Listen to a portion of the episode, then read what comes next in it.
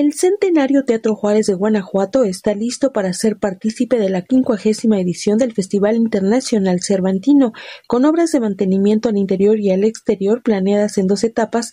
La primera está concluida, declara en entrevista Adriana Camarena de Obeso, directora del Instituto Estatal de la Cultura de Guanajuato. Ya nos entregaron, eh, está terminada toda la parte de la tramoya, las adecuaciones que se hicieron de las varas contrapesadas a varas, a este, automáticas.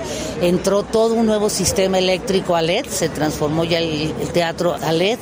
También hubo una remodelación en ciertas zonas para dar mejor comodidad en los camerinos, en sala de ensayo, eh, los sanitarios. O sea, se modernizó en lo que es posible modernizar. Sistemas de iluminación, tramoya, es decir, decir, el funcionamiento del teatro, por lo que el exterior se mantiene sin modificaciones. No cambió su estética, no cambió su decorado, no cambió su butaquería.